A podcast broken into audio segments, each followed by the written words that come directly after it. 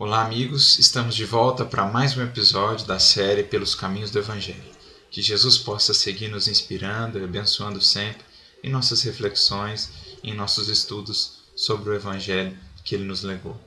E hoje falaremos sobre um tema que achamos ser um tema de uma grande importância para a nossa vivência cristã e para a condição do mundo hoje, para a condição em que vivemos, uma, um mundo altamente conectado, um mundo de muita exposição, em que os nossos equívocos, as nossas falhas, muitas vezes ganham proporções eh, enormes por conta da exposição a que somos submetidos, quando num simples equívoco, numa maneira equivocada de falar, de se expressar, ou mesmo nos erros que ainda são comuns, dadas as nossas imperfeições, dada a nossa condição evolutiva, quando esse erro é levado a público e é então apontado, apedrejado, crucificado das mais diversas maneiras possíveis por uma infinidade, às vezes, de pessoas, carregando a cada um de nós energias muito densas e muito difíceis de lidar se o espírito, que é o centro das atenções, no caso, aquele que errou, aquele que caiu, não tem um equilíbrio, um preparo espiritual para lidar com isso. Então nós nos lembramos da passagem da mulher adúltera, aquela que havia se equivocado e que foi conduzida à praça pública para ser apedrejada e que foi ali salva, vamos assim dizer, por Jesus, pelos ensinamentos que Jesus legou a todos que ali estavam. Acontece que este ato se repete ainda no mundo moderno, se repete ainda hoje, talvez de uma maneira um pouco diferenciada, mas essencialmente é o mesmo ato. Gosto de dizer ou de refletir que a praça pública de hoje é a rede social, por exemplo, ou as redes sociais, e as pedras não são mais pedras físicas, mas pedras virtuais, que ferem tanto quanto ou até mesmo mais do que as pedras físicas, porque alcançam as realidades mais profundas do ser espiritual. Então continuam-se eh, continuam a se propagar os apedrejamentos públicos agora são virtuais. E muitas das pessoas, destas que se equivocam, às vezes erros mínimos, é como eu falei, erros na maneira de se expressar, uma infelicidade de um momento, a pessoa é levada a público e apedrejada por uma infinidade de outras pessoas que não percebem que todos temos as falhas, todos temos os equívocos e não nos colocamos no lugar daquele que está sendo o centro das atenções do momento, recebendo pedradas de todos os lados, sem sabermos se ele tem condição de suportar isso e lidar com todas essas energias psíquicas que lhe chegam, energias densas, energias que podem levá-lo muitas vezes à depressão, ao desespero e a um ato impensado. Então é sobre isso que nós gostaríamos de repensar, porque a mensagem do Cristo, a mensagem cristã, sempre foi uma mensagem de misericórdia, de compreensão para com os que caem, de entendimento que são também nossos irmãos e que carecem não de acusação, porque já sofrem a dor da queda, mas sim de uma mão que os ajude a reerguer, a se reerguer. Porque todos estamos destinados à perfeição. Todos estamos destinados à angelitude. Acontece que nesse processo todos caímos. E se nós mesmos estamos de pé, é porque existiram aqueles e existem que exercem constantemente a misericórdia para conosco. Os nossos benfeitores espirituais, o próprio Cristo, que releva as nossas inúmeras quedas, falhas, equívocos, equívocos e segue nos amparando, nos sustentando. Então, o versículo que vamos usar hoje é um versículo que está no Evangelho de Mateus, no capítulo 9, após a narrativa que Mateus faz de um almoço de Jesus com os publicanos e pecadores. Como falei, ele que buscava sempre estar no meio daqueles que eram considerados os impuros pelos religiosos de então, daqueles que eram considerados os homens e as mulheres de má vida.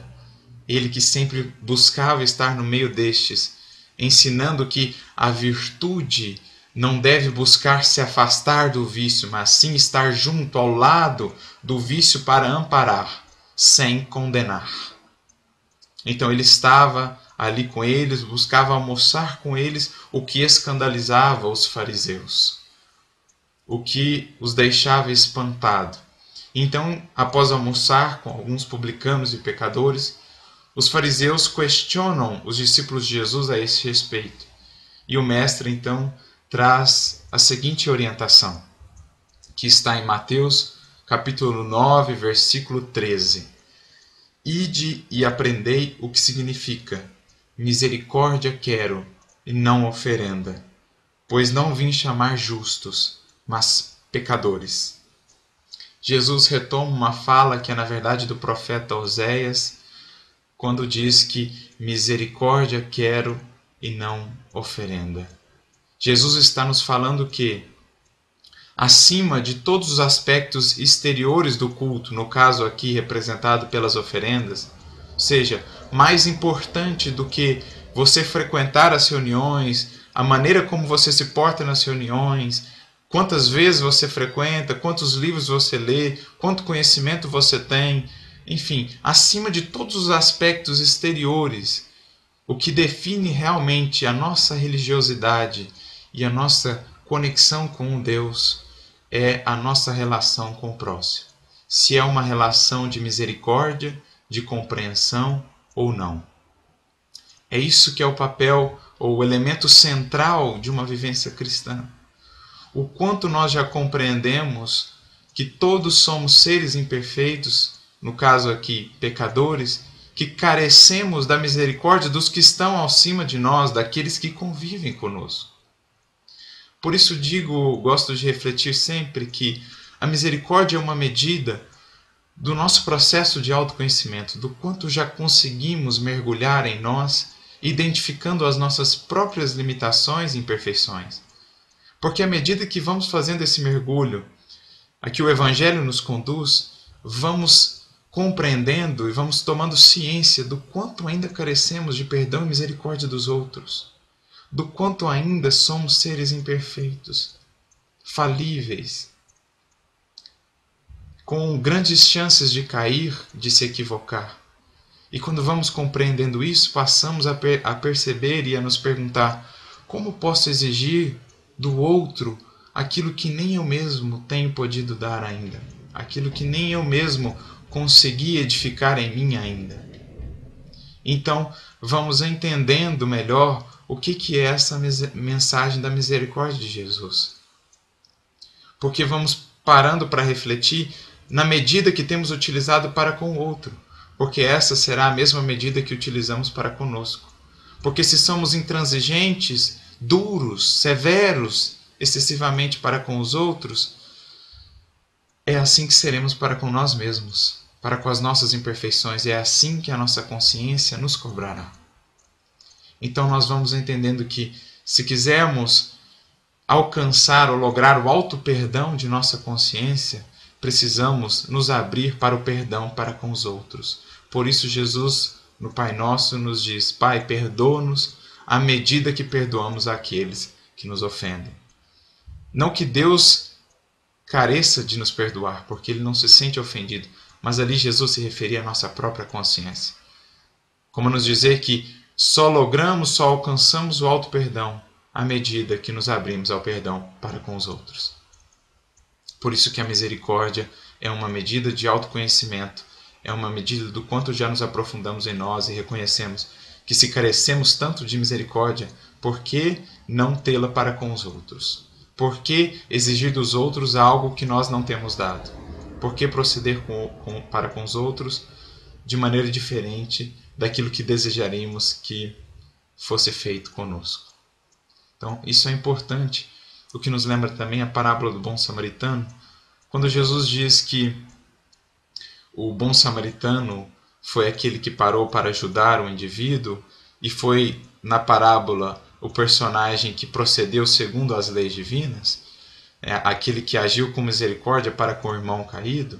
Jesus diz que ele, no primeiro momento que ele encontra o irmão caído, ele derruba sobre ele, coloca sobre ele nas suas feridas o vinho e o azeite.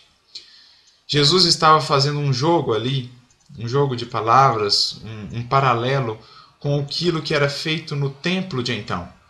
porque no templo, no altar do templo, eram feitas as chamadas libações, em que eram ali colocados no altar do templo, em homenagem e oferenda a Deus, o vinho e o azeite. E Jesus disse que o bom samaritano faz aquilo no seu irmão, em oposição ao sacerdote e ao levita que trabalhavam no templo, mas não fizeram aquilo com o irmão caído. Então é como se Jesus dissesse: Veja, o verdadeiro altar sobre o qual você deve derramar o vinho do amor e o azeite da compreensão é o altar do teu irmão, sobretudo daqueles que caem. Isso é realmente buscar a comunhão com Deus. É isso que o Criador espera de nós, não as oferendas, mas a misericórdia. E há um exemplo muito bonito disso dentro do colégio apostólico mesmo. Como Humberto de Campos vai nos narrar no capítulo 26 do livro Boa Nova, o apóstolo Pedro sempre foi aquele apóstolo muito duro, muito intransigente para com os que caíam. As mulheres de má vida que se aproximavam de Jesus, os homens transviados, os ladrões, os publicanos. Pedro era sempre muito ríspido, intransigente, porque se considerava forte demais, impassível de errar. Mas acontece que na última ceia, Jesus começa a dizer que iria para um lugar em que os apóstolos não poderiam acompanhá-lo. Então Pedro diz, querendo mostrar a sua força, como a dizer: Serei sempre fiel. Pedro diz: Mestre, como assim? Aonde quer que você for, eu vou. E começa a dizer a respeito da sua fidelidade. Então Jesus diz: Pedro, Pedro, o testemunho é de muita abnegação, de muita fortaleza. Você ainda não tem essa fortaleza, mais tarde a terá. Então Pedro se sente magoado com Jesus, como se ele estivesse duvidando da sua coragem, da sua força. Então diz: Mestre, por acaso duvidas da minha fidelidade a ti, da minha coragem? E Jesus diz: Não, Pedro, não duvido nada disso. Mas você vai aprender ainda esta noite, Pedro. Ainda esta noite aprenderás que o homem no mundo é mais frágil do que perverso. E Jesus diz que ele mesmo, Pedro, que estava ali se propondo a morrer por ele, iria negá-lo três vezes antes que o galo cantasse. Pedro não entendeu muito bem aquela fala do mestre e se sentiu até como que ofendido por Jesus. Mas então veio o testemunho e ele caiu. Ele percebeu então e se lembrou no momento da queda, no momento em que o galo cantou, após ele ter negado três vezes ao Mestre, ele se lembra da frase de Jesus: Pedro, o homem do mundo é mais frágil do que perverso. Porque até então ele era aquele que estava sempre olhando de cima para baixo, apontando, acusando os que caem. Mas agora ele era o caído. E agora ele entendia o, o divino mistério da misericórdia, o quanto é bom, quando estamos no chão, ter alguém que nos dá a mão e não nos aponta o dedo. E assim ele começou a entender a, as lições de Jesus a respeito da misericórdia e começou a nascer nele aquela misericórdia aquela compreensão para com os caídos. De maneira que a mesma dureza que ele utilizava antes então para ferir, ele passa a utilizar agora aquela dureza, aquele, aquela firmeza, ele passa a utilizar agora para sustentar os seus irmãos caídos. Então é essa reflexão que nós gostaríamos de fazer. Diante do irmão que cai, diante do irmão que se equivoca, lembremos das nossas próprias faltas. Lembremos-nos de Jesus, que sempre dá a mão aos que caem, porque sabe que todos são filhos de Deus, com potenciais divinos e que, mais cedo ou mais tarde, vencerão a si mesmos, caminhando para a luz. Que possamos então exercitar dessa misericórdia uns para com os outros, porque esta é a manifestação mais legítima do nosso amor a Deus, do nosso amor a Jesus. Que Deus nos abençoe a todos, muita paz e muita luz.